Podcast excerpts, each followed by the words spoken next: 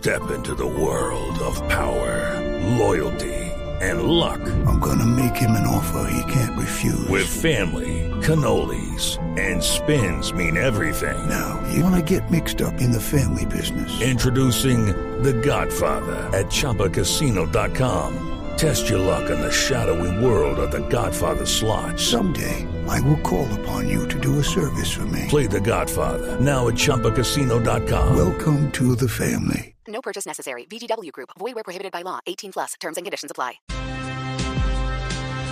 En la sesión de ayer del Consejo de Seguridad de Naciones Unidas se presentó el más reciente informe sobre la implementación del acuerdo de paz entre el gobierno colombiano y la antigua guerrilla de las FARC hubo como elemento importante la presencia de dos excombatientes, de dos eh, mujeres, entre otras cosas, que tienen relación con lo que está pasando en los espacios de verificación, en las antiguas zonas en las que hubo concentración de integrantes de las FARC, y se presenta una realidad muy difícil frente al asesinato de exintegrantes de esa guerrilla. Justo cuando se presentaba el informe se reportaba el asesinato de María Estefanía Muñoz, excombatiente de las FARC, muy cerca del espacio territorial de la Alvira en el departamento del Cauca.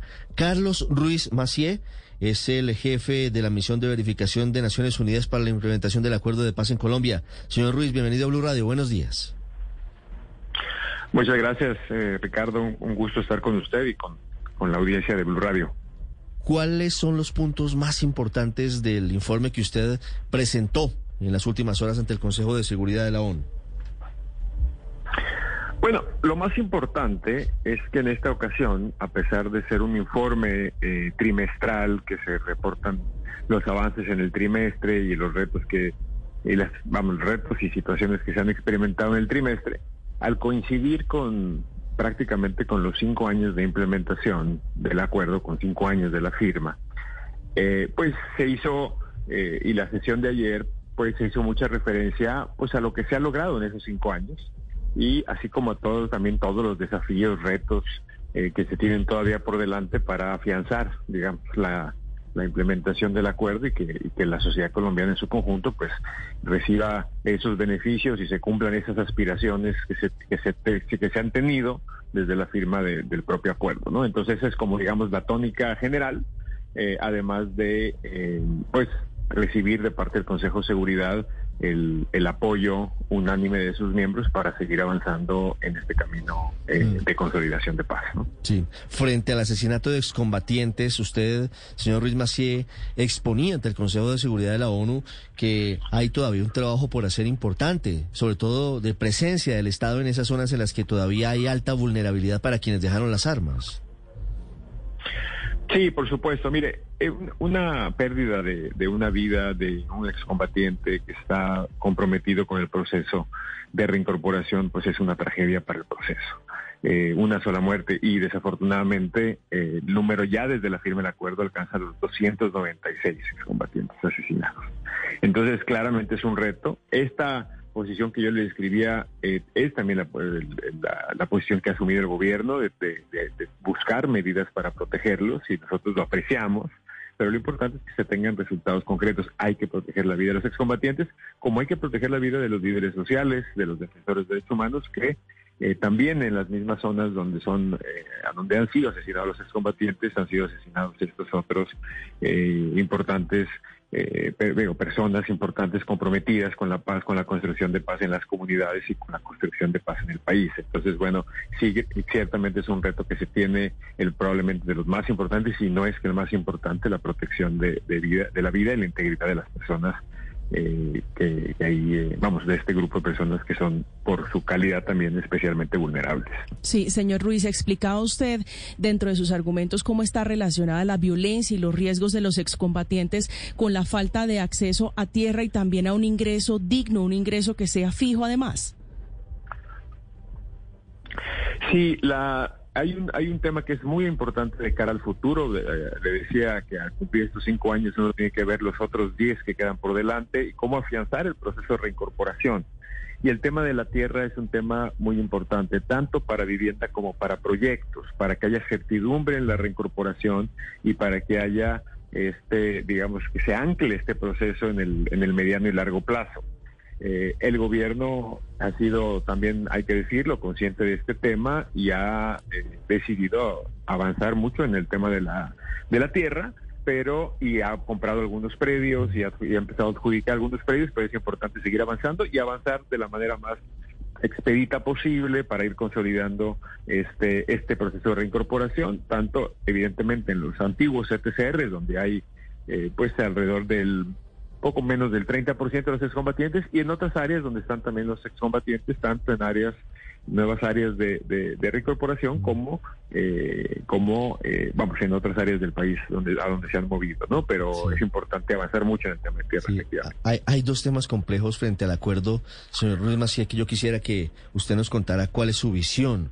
Uno un poco ligado a la pregunta anterior relacionado con eh, la posibilidad de un sustento o de apoyo económico para emprendimientos de excombatientes y el otro tiene que ver con la posibilidad de que se pueda gestionar una sustitución efectiva de los cultivos de hoja de coca en las zonas en las que hay, digamos, está relacionado porque en últimas ese es el combustible de la guerra y muchos eh, campesinos en las zonas que antes eran controladas por las FARC están dedicados al cultivo de hoja de coca. ¿Cómo ven esas dos realidades desde la ONU? Sí, del primer punto, primero destacar que sí, efectivamente, el, el, digamos, la renta básica que se le da a los excombatientes, también ahí hay que hacer, eh, hay que hacer primero un reconocimiento porque ciertamente el gobierno lo ha extendido más allá del tiempo originalmente acordado, aunque también eso está ligado de, proveer a los excombatientes con, eh, con proyectos productivos eh, sostenibles en el tiempo. hoy en día más del 50% de excombatientes están ligados a proyectos, hay que asegurarse de que esos proyectos sean sostenibles y luego, bueno, cubrir el 100%.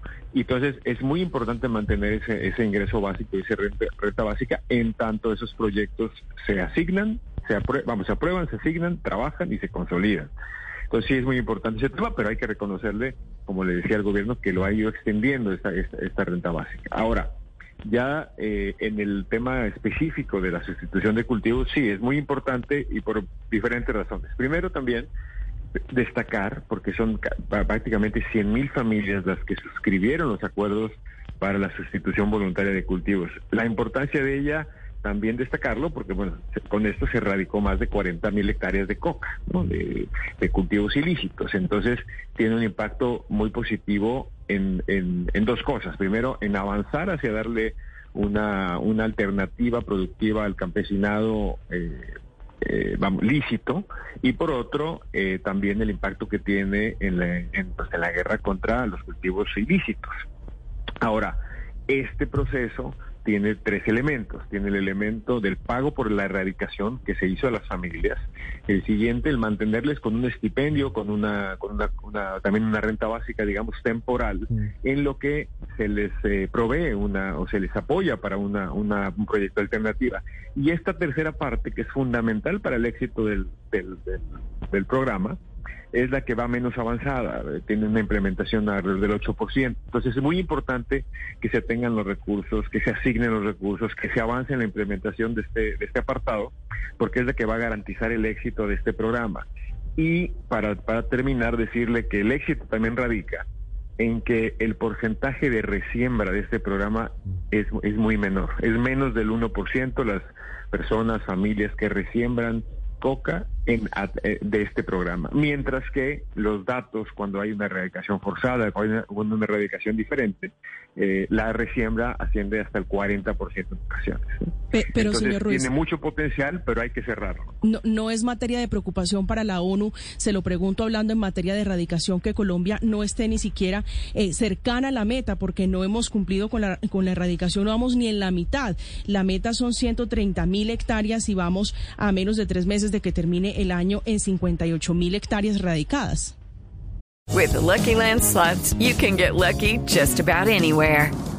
This is your captain speaking. Uh, we've got clear runway and the weather's fine, but we're just going to circle up here a while and uh, get lucky. No, no, nothing like that. It's just these cash prizes add up quick. So I suggest you sit back, keep your tray table upright, and start getting lucky. Play for free at LuckyLandSlots.com. Are you feeling lucky? No purchase necessary. Void where prohibited by law. 18 plus terms and conditions apply. See website for details. Mire, ahí es- evidentemente es un tema muy importante, es un tema en el que, en el que Colombia está comprometido, es un tema que, que le importa no solo a Colombia, sino también a otros países, eh, vamos a Naciones Unidas, por supuesto, eh, pero vam- vamos, nosotros esperamos que las soluciones eh, que provea Colombia, que es una, es una eh, evidentemente un tema muy relevante para el país, pero también se ha acompañado de apoyos eh, internacionales precisamente para llegar a las metas planteadas. Ahora, el acuerdo de paz y yo por todos los beneficios que le comentaba de este programa, privilegia eh, la, la- la sustitución eh, voluntaria por todos estos elementos, ¿no? Porque le da al campesinado una, una forma de vida, ese erradica importantes números de hectáreas y al mismo tiempo eh, lo hace sostenible con el tiempo porque eh, ya la resiembra es muy baja, que es un aspecto muy importante de cara a realmente tener una reducción a través del tiempo. Entonces sí quería Sí. destacar eso porque es el es un programa que es parte del acuerdo de paz y que eh, nosotros estamos convencidos de sus beneficios. ¿Qué tanta influencia tienen las disidencias, los hombres que se han rearmado, señor Ruiz Macié, en la violencia contra excombatientes? Sí, de, acuerdo a los datos que tiene la Fiscalía y otras instituciones, pues un gran número de, de excombatientes, de líderes sociales también y defensores de derechos humanos han sido asesinados eh, precisamente por eh, grupos armados e ilegales, eh, organizaciones criminales en esos territorios. Entonces sí, definitivamente por lo que por los datos que ellos ar- que, arrojan, digamos, la Fiscalía, creo que más del 60% de ellos son asesinados por estos grupos. Entonces es por ello también muy importante que se siga avanzando en, en- en elementos del propio acuerdo que están ahí para precisamente avanzar en el desmantelamiento de esos grupos y sus redes de apoyo. Entonces, y ahí eh, le comento el, tema de la Comisión Nacional de Garantías de Seguridad, que también salió eh, ayer en el debate del Consejo de Seguridad, porque es importante que se avance en esa política pública que esa comisión tiene como mandato eh, establecer y luego que el gobierno eh, seguramente tendrá que implementar, porque precisamente es para de- dirigida a estos a estos grupos en municipios, y ahí también vale la pena mencionarlo, son alrededor de 25, 26 municipios donde se concentra también el 60% de estas de estos hechos criminales. Entonces, pues una, una atención focalizada, una presencia integral del Estado en esos territorios, adicionalmente con la implementación de una política pública de esta naturaleza, pues debiera tener impactos positivos y tener una reducción importante en el número de hechos criminales por parte de estos grupos que desafortunadamente pues han sido sí eh, de acuerdo a esta información oficial los responsables detrás de, de los asesinatos o las amenazas y vamos de todas estas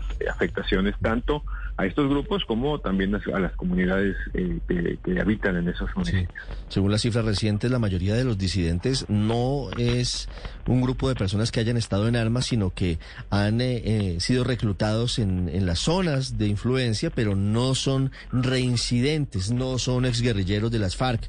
Una pregunta final sobre esto, señor Ruiz Macié. Eh, ¿Están en Sí. capacidad de amenazar el acuerdo de paz las disidencias? Bueno, la, digamos que nosotros vemos a la implementación del acuerdo de paz muy sólido, con avances, evidentemente con una serie de retos muy importantes todavía de cara al futuro. Estamos en el primer tercio de estos 15 años planteados, entonces nosotros damos mucha solidez, mucho compromiso de las partes, tanto de gobierno como eh, de comunes, eh, y mucho apoyo, eh, a, pesar, y se lo digo, de ya cinco años de implementación, la comunidad internacional también ha seguido muy firme apoyando el proceso. Entonces vemos pura, eh, vemos muchas eh, muchos elementos que nos hacen tener optimismo. Eh, ahora sí la presencia de, de- de grupos eh, armados o la eh, su actividad criminal en esos territorios, pues amenaza todo, ¿no? Amenaza la seguridad, como, como un punto principal, amenaza eh, vamos la situación sobre todo de esas comunidades en esas en esas zonas afectadas por el conflicto donde las comunidades pues siguen esperando eh, pues los grandes los grandes beneficios prometidos por el acuerdo. Entonces hay que seguir trabajando por esa presencia integral del Estado en esos territorios. Eh, hay que seguir avanzando porque lleguen servicios sociales porque lleguen institu- instituciones civiles también además de fuerza pública eh, porque es importante seguirle dando al país esa posibilidad de tener una paz más amplia. Y bueno y con y con de- dentro de los grupos por eso también eh, nosotros siempre hemos estado también listos para buscar espacios posible de, de, diálogo, inclusive eh, con, eh, con el ELN en su momento, para que también si, si el gobierno eh, y, ese grupo tuvieran algunas condiciones para empezar algún tipo de diálogo, pues seguramente sería también benéfico para el país.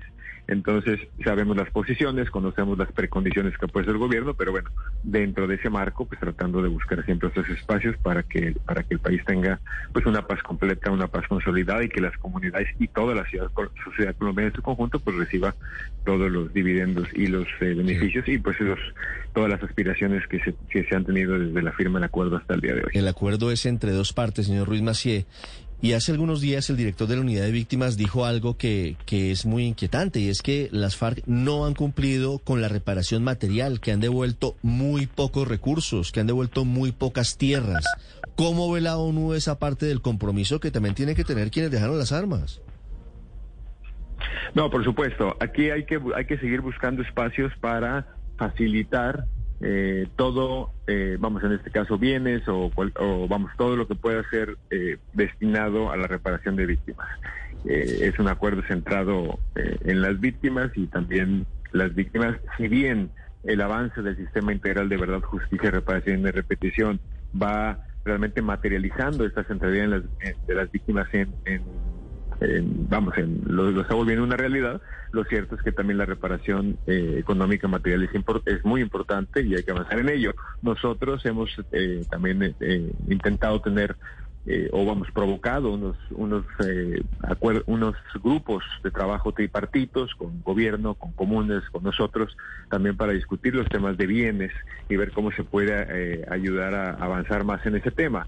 Ahí se hicieron cosas, se cumplieron compromisos en cuanto a inventarios, eh, pero también ya la entrega propiamente material es importante que se realice. Hay muchos elementos jurídicos, eh, hay, hay, eh, hay, hay bienes también que están en zonas muy complicadas precisamente que usted, como decían, como, como presencia de grupos armados, entonces debe haber un trabajo conjunto entre gobierno para facilitar acceso a esas zonas, para poder avanzar en la en, en el, en, en el y, evidentemente la voluntad política. Pero la voluntad política la hay, la vemos siempre desde gobierno comunes, nosotros estamos para ayudar y esperemos que este tema también avance eh, de la mejor manera posible porque como le decía, es importante eh, que las víctimas también, en este caso, eh, reciban mm. esa reparación, que haya un resarcimiento del daño.